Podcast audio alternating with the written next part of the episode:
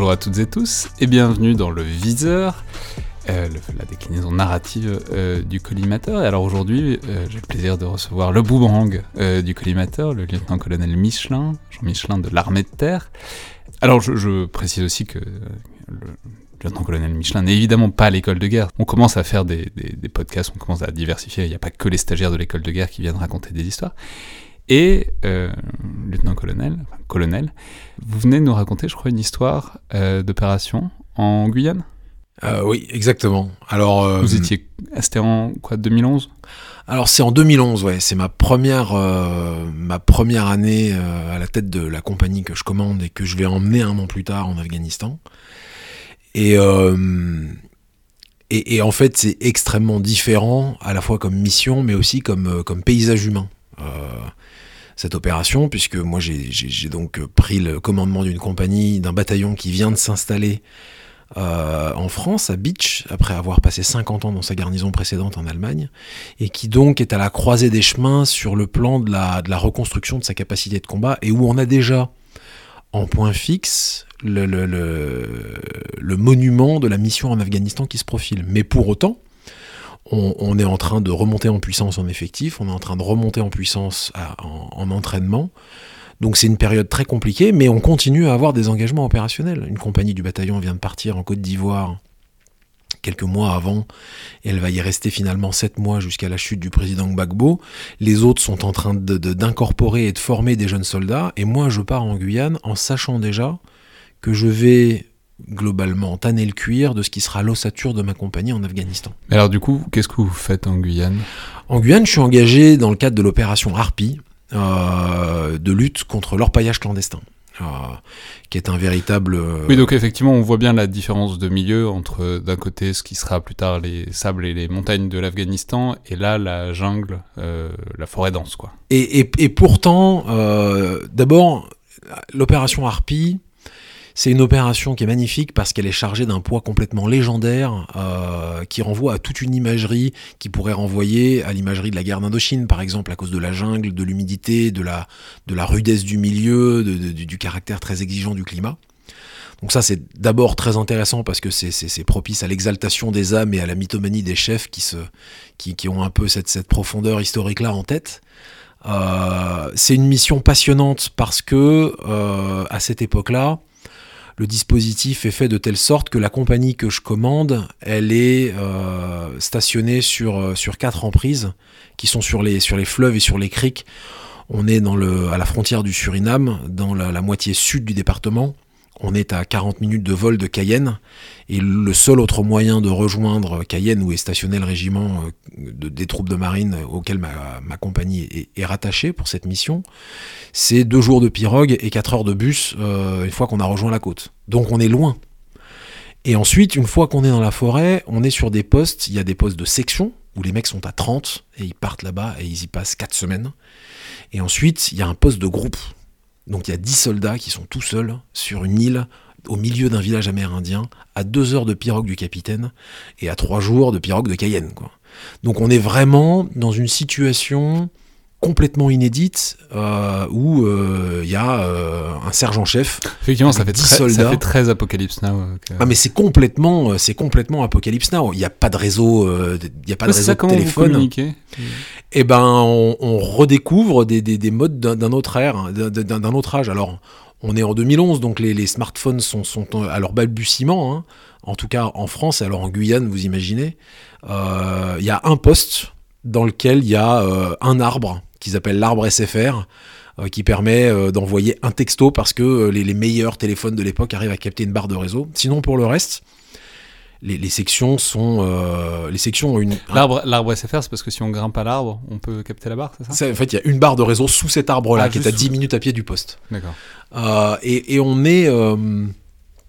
et sinon, pour le reste, une fois par semaine, les sections utilisent, ils ont un petit, un petit ordinateur. Alors, ils font des comptes rendus en graphie, en morse, plusieurs fois par jour, y compris quand ils sont en patrouille pour chercher les sites d'orpaillage clandestin.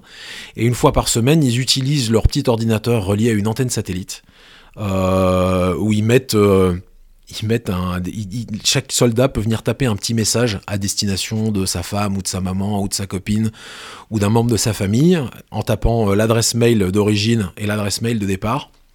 Moi, je centralise tous ces messages, je les envoie toujours par satellite au régiment à Cayenne, lesquels les passent de l'antenne satellite, enfin du réseau satellitaire sur le réseau euh, intradef, et ils sont ensuite envoyés par le bureau environnement humain du régiment, qui lui centralise un message par homme par semaine, me compile tout dans un mail, et moi j'envoie ça au chef de section. Alors, c'est pas exactement hyper intime comme conversation, mais ça permet de, euh, ça permet de, de, euh, de, de maintenir un lien. Et puis, dans les cas d'urgence, euh, il y a toujours la possibilité, mais on, on l'utilise avec parcimonie, euh, de, communiquer par le téléphone satellite. Moi, j'ai un, un, de mes soldats euh, qui a appris la naissance de, son troisième enfant alors qu'il était sur ce poste depuis 15 jours.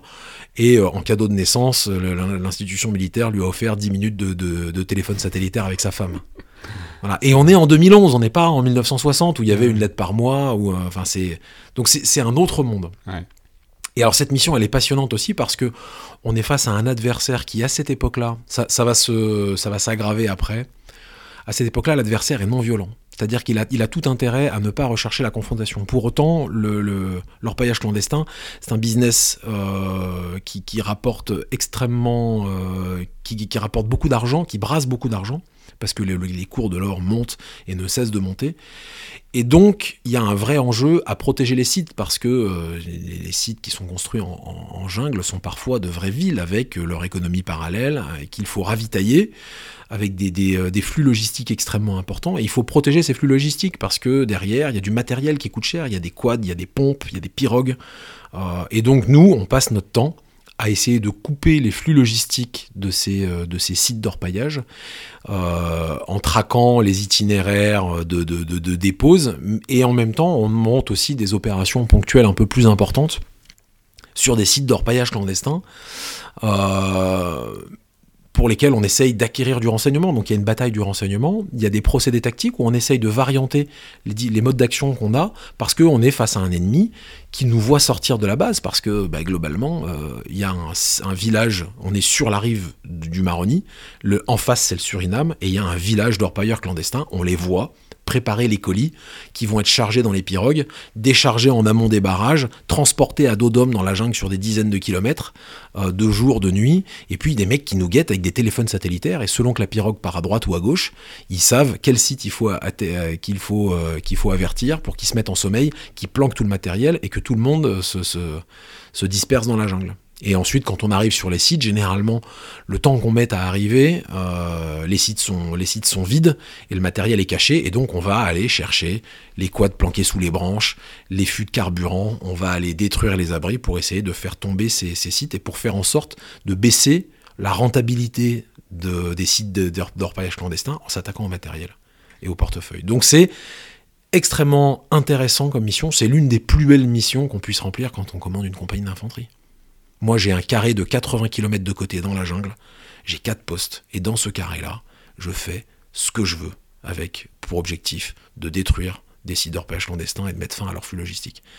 Tout ça face à un ennemi qui généralement ne cherche pas la confrontation. Donc en préparation d'une mission en Afghanistan, pour voir ce que ces jeunes cadres ont dans le ventre, c'est une opportunité extraordinaire. Et alors, c'est bien passé? Et alors ça s'est bien passé. Euh, il y a toujours alors la particularité de cette mission. Vous, savez quand vous êtes là pour raconter une histoire. ça peut pas, ça, peut, ça peut pas être, ça peut pas être simplement vous raconter votre séjour. Et j'ai une histoire à raconter parce que la, Guyane c'est un milieu qui est abrasif. Euh, alors je pourrais raconter des histoires de, de, de, relationnel avec les forces de gendarmerie, parce qu'on est sur le territoire national, qu'on agit dans le cadre d'une réquisition préfectorale, qui a donc des règles d'emploi de, la, de force et des, militaires qui sont euh, différentes et qui sont celles de, l'action militaire sur le territoire national. Donc euh, ce qui crée un certain nombre de malentendus qu'on arrive à résoudre euh, de façon plus ou moins transparente. L'histoire que je raconte, elle est justement liée aux caractéristiques particulières de ce théâtre, parce que j'ai une section qui est sur un poste un poste qui s'appelle Sossonel, qui est à un petit quart d'heure de pirogue de, de, de, Maripasoula, là où il y a la base où, dans laquelle moi je me trouve, avec une section. Et, dans ces postes, les, sections ont autorité pour lancer des patrouilles en autonomie dans un rayon de 10 km autour du poste. 10 km dans la jungle, c'est beaucoup. Et donc tous les jours, les sections envoient des patrouilles à 3, 4, 5, 10 soldats pour aller essayer de taper, puisque les postes sont construits autour de barrages fluviaux pour, empêcher le flux logistique de remonter par les fleuves. Et donc en fait, ils sont euh, contournés par tout un réseau de sentiers et de pistes euh, dans lesquels les porteurs euh, transportent littéralement sur leur dos des colis euh, dans lesquels on trouve du riz, des, pizzas, des cigarettes, de l'alcool, enfin de, quoi permettre aux gens qui sont en train de chercher l'or de vivre. Et, si jamais les soldats patrouillent sans les gendarmes, parce que les gendarmes sont moins nombreux que nous, ils sont aussi moins bien, équipés en moyens de communication et en moyens santé, la règle, c'est que les soldats ont le droit de euh, saisir le matériel. Ils appellent ensuite par, euh, par, euh, par, par, téléphone satellite le gendarme, qui lui vient procéder à la saisie officielle et administrative, l'officier de police judiciaire, qui saisit et confisque le, le, paquet logistique qui a, été, qui a été trouvé et procède à sa destruction ou à sa confiscation. Voilà. Donc en fait, on, on, arrive comme ça à contourner la disparité qu'il y a entre nos effectifs. Et donc un jour, une de mes sections, alors moi je suis à Maripasoula et ce jour-là je me prépare à accueillir le chef opération du régiment qui vient faire sa tournée mensuelle ou, bimestrielle des postes. Donc il est avec un officier traitant, il vient en pirogue et il remonte tout le dispositif français du marronnier. Et ce soir-là, il doit venir dîner à Maripasoula et le lendemain, on va faire une tournée des postes. Et en fin de journée, alors que je me prépare à accueillir le lieutenant-colonel, qui est chef opération, le lieutenant qui est sur le poste de Sossonel m'appelle en disant qu'il a perdu un mec. il, a perdu un mec Il a perdu un mec. Ça, fait encore plus Apocalypse Now qu'au début. Ah, et, le, mec est perdu dans la forêt. Euh, ah, il s'est perdu. Il s'est perdu. Et donc. Mais pourquoi il était tout seul? Alors, compliqué.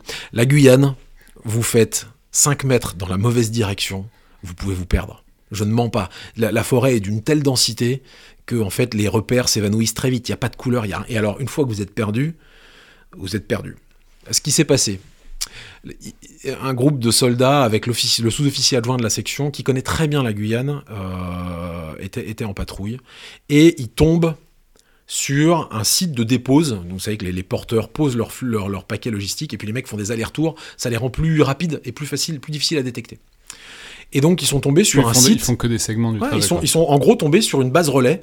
Donc il y a quelques, il y a, euh, je sais pas moi, il y a un fût de 50 litres de, euh, un bidon de 50 litres d'essence, quelques ballots de riz, une ou deux bouteilles. Euh, enfin il y a un peu de, mais bon il faut détruire. Et donc il faut appeler les gendarmes. Donc le chef, le sous-officier qui, qui, est le chef de la patrouille, essaye de prendre la liaison satellite qui passe pas parce que la, la canopée est trop épaisse. Donc il descend tout seul. Première erreur. Euh, sur la crique qui est 10 mètres en contrebas. Euh, mais il est quand même à portée parce que à, cet endroit-là, la, forêt est, relativement euh, clairsemée.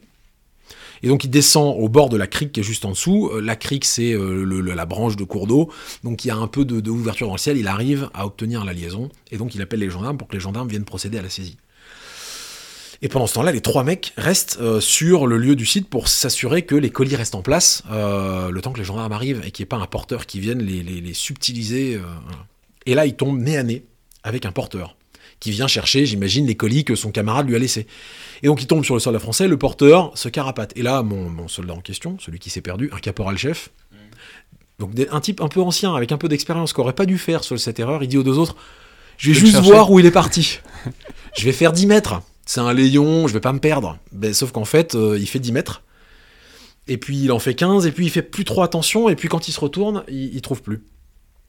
Euh, et, ensuite il tombe, il glisse, et donc il tombe dans une espèce de petite ravine en contrebas, et, euh, et, là il est perdu quoi. Et donc quand le chef remonte, et les gendarmes arrivent derrière, et ben il manque un mec, qui est parti avec juste son fusil. Donc il a sur lui un briquet, un demi-paquet de clubs j'imagine, et, un fusil. Et alors là, bon, bah, ils essaient de le chercher, mais. Euh, et, il l'appelle, mais. Il l'appelle, mais c'est la Guyane, vous entendez rien. Enfin, euh, la, la Guyane. D'animaux qui. qui C'est comme si vous étiez. Il y a des endroits, c'est comme si vous étiez dans du coton. Donc, euh, enfin, il y a- il y a même des situations dans lesquelles vous pourriez tirer en l'air que vous n'entendriez pas quelqu'un qui est à 50 mètres, même avec un fusil. Donc, il le cherche, il le cherche, il le cherche, il le cherche, et puis le. le- C'est une bonne illustration du principe de quand on pense qu'il faut rendre compte, c'est que généralement on aurait déjà dû rendre compte il y a longtemps. C'est-à-dire que euh, le, le chef appelle son lieutenant, et le lieutenant, qui est un jeune lieutenant, c'est sa première mission, il hésite à alerter le capitaine. Parce qu'en plus, Le capitaine, c'est vous le capitaine, c'est moi. Ouais. En plus, il a fait quelques bêtises déjà depuis le début du mandat, donc je lui, ai, je lui ai déjà rincé le nez une fois ou deux. Et, et il me dit pas. Ouais. Et quand il me, quand m'annonce, euh, quand il me rend compte, il est 17 h La nuit tombe. Ça fait combien de temps? Ça fait deux heures, mais ça suffit. Il est trop tard. La nuit tombe, on ne bouge pas en, en Guyane de nuit. C'est- trop. euh, Enfin, à moins d'être escorté euh, par des, des, des, des- des commandos, euh, des, commandos de pisteurs amérindiens qui existent hein, au, au- au 9e régiment de- d'infanterie de, marine qui est à Cayenne. Il y a des commandos de piste. Il y a des, il y a Je des leur en pisteurs, il y a des pisteurs, il y a des, en gros, il y a une section de, de, de- de types qui sont ultra formés pour la Guyane et qui sont les, les experts euh, qui sont capables de vous détecter une trace de singe hurleur et de vous dire qu'elle a deux jours. Enfin, c'est comme dans les films, quoi. Des, des types, euh, des types, des types hors normes euh, et, et qui sont souvent des locaux et qui sont souvent des Amérindiens. Il y en a toujours dans le tas. Et donc, euh, il est 17h, la nuit va tomber, on peut plus rien faire. Alors, euh, bon, mais ça tombe bien, le, le chef-ops arrive à ce moment-là, donc je peux lui rendre compte tout de suite. Vous imaginez l'ambiance, moi je suis capitaine, ça fait euh, deux mois qu'on est sur le théâtre, euh, c'est pas toujours simple de gérer la les, les- les incompréhensions, la distance, etc. C'est pas mon régiment d'origine, je suis un tournant, enfin, donc il y a, il y a tout, tout ce truc-là qui se joue, et il faut que je lui rende compte que bah, j'ai un mec qui est perdu dans la forêt et que la nuit va tomber. Quoi. Ça Bon. tombe bien que vous soyez là, je viens de paumer un mec. Mon colonel, maintenant que vous êtes là, bon voilà. Euh, et donc, euh, qu'est-ce qu'on fait dans ce cas-là? Eh ben, euh, il s'est pas dit euh, que ça se trouve vous t- régulièrement et que juste- non. Alors voilà, Ouais. c'était, c'est, c'est la seule fois. Heureusement, c'est la seule fois où c'est arrivé. Donc, qu'est-ce qu'on fait? Eh ben, on monte un plan pour le lendemain. Donc, on, on donne l'ordre au lieutenant de mettre un point fixe et d'allumer un feu. Donc, en fait, les mecs qui ont été sur le point où il y avait le, le colis d'orpaillage, ils vont rester là pour la nuit puisqu'ils sont pas loin d'une crique, donc c'est accessible en pirogue. Et donc, on va, on va gonfler le groupe, on va faire du feu et puis on va laisser euh, ce point fixe si jamais. Par le plus grand des hasards, le mec se retrouve. dans la- Le truc, c'est ça que. tombe bien, il y a du riz et de l'alcool sur place, enfin, c'est optimal. Voilà, bonne ambiance, quoi. Ouais. Euh, et puis moi, pendant ce temps-là, eh ben, je prépare euh, les actions du lendemain. Alors, le, le dispositif est fait que, en fait, globalement, il y a de très bonnes chances qu'on le retrouve. Parce que euh, le, le- le- le fleuve fait une série de boucles. Et que au nord, il y a une grande piste à bulldozer taillée par les orpailleurs clandestins à l'époque où il y avait un très gros site un peu plus haut dans la région, sur lequel il va tomber en butée. Donc il faudrait vraiment qu'il tape un azimut exact dans la jungle sans jamais. euh, Enfin, il faudrait un, enchaînement de circonstances extrêmement défavorables pour qu'il aille s'enfoncer dans la forêt. Mais auquel cas, euh, s'il s'enfonce dans la forêt, on le retrouvera jamais. L'hypothèse la plus probable, en tout cas c'est ce que je me répète le soir pour me rassurer, c'est qu'il va finir par tomber en butée sur le fleuve et qu'une fois qu'il sera sur le fleuve, il va nous attendre. Voilà. Euh, mais ça, j'en sais rien. Parce qu'en fait, il s'est peut-être fait euh, attaquer par un jaguar, ou mort par un serpent, ou qu'il a peut-être fait un choc allergique à la, aux piqûres de mouches à feu. Enfin, c'est c'est la Guyane, c'est dangereux. Il a pas de sac, il a pas de lampe, il a juste un flingue. Ouais. Donc, je suis quand même pas hyper serein. Et donc, qu'est-ce que je fais? Eh ben, je fais l'inventaire de tout le matériel que je peux avoir, combien d'équipes, combien de pions tactiques je peux euh, mettre en place. C'est un pion tactique, c'est-à-dire qu'il me faut un auxiliaire sanitaire, avec un type qui peut faire les premiers soins, et une radio, un moyen satellite. Donc je regroupe tout ce que j'ai et je fais des équipes et je mets un, chef de section ou un chef de groupe ou un sous-officier adjoint à la tête de chacune d'entre elles. Je vais chercher mon chef des piroguiers qui est un civil et je lui dis bon bah voilà à partir de demain telle heure il faut euh, des pirogues qui font des allers-retours sur le sur le, fleuve. Et ensuite, je préviens les gendarmes le lendemain matin en leur disant Est-ce que vous pouvez m'envoyer une patrouille en quad sur la fameuse piste à bulldozer qui est au nord? Et normalement, en ratissant la zone, on va partir avant l'aube, à 6h du matin, on va lancer les patrouilles depuis euh, la- la base, et puis les mecs vont partir dans tous les sens. Et on va, et on va espérer qu'on le retrouve. Et ensuite, je passe la plus mauvaise nuit de ma vie. Voilà, en attendant euh, qu'il fasse suffisamment jour pour qu'on puisse partir en pirogue. Et je pars en pirogue avec à peu près tous mes moyens. Je laisse un petit détachement de garde sur la base. Euh, et le chef Ops, du coup, qui va m'attendre. qui a passé la nuit chez nous. Le- Euh, le, et dîner, qui le lui, dîner a dû être un peu glacé. Ouais, il y avait un, ça, c'était, c'était pas simple. Hmm. Et, et, et qui, lui, a- et donc on a rendu compte au régiment, qui le lendemain matin, à l'aube, va nous envoyer un hélicoptère avec les fameux commandos amérindiens qui vont euh, pister le mec. Et en fait, donc le lendemain matin, on part. Et à peu près, et donc on, arrive sur le poste du lieutenant auquel je passe une avoinée discrète euh, en disant euh, quand c'est comme ça, faut rendre compte tout de suite, quoi. Enfin, c'est, pas possible. Euh, et, on retrouve, en fait, il y a une pirogue qui tombe sur le mec dix minutes après être parti. Parce qu'en fait, il est tombé assez vite. Avant la nuit, il est arrivé sur le bord du fleuve.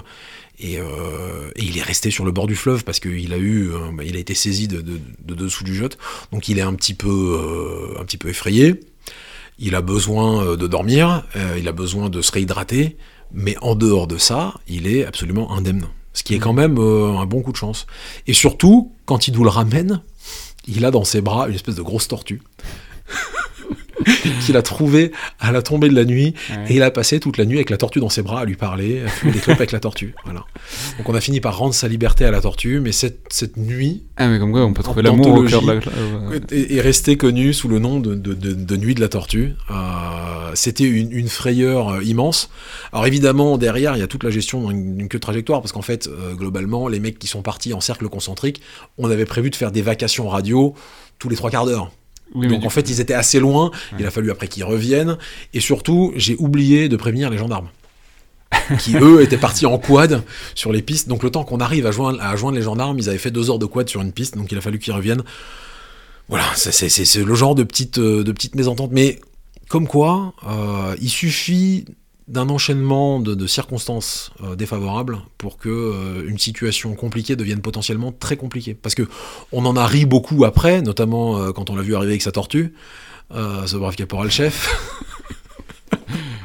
Mais qui a été très réglo. Hein, il aurait fallu, euh, si j'avais fait les choses dans les règles de l'art, que je signale une disparition inquiétante de personnes, parce qu'on était sur le territoire national, ce que j'ai pas fait.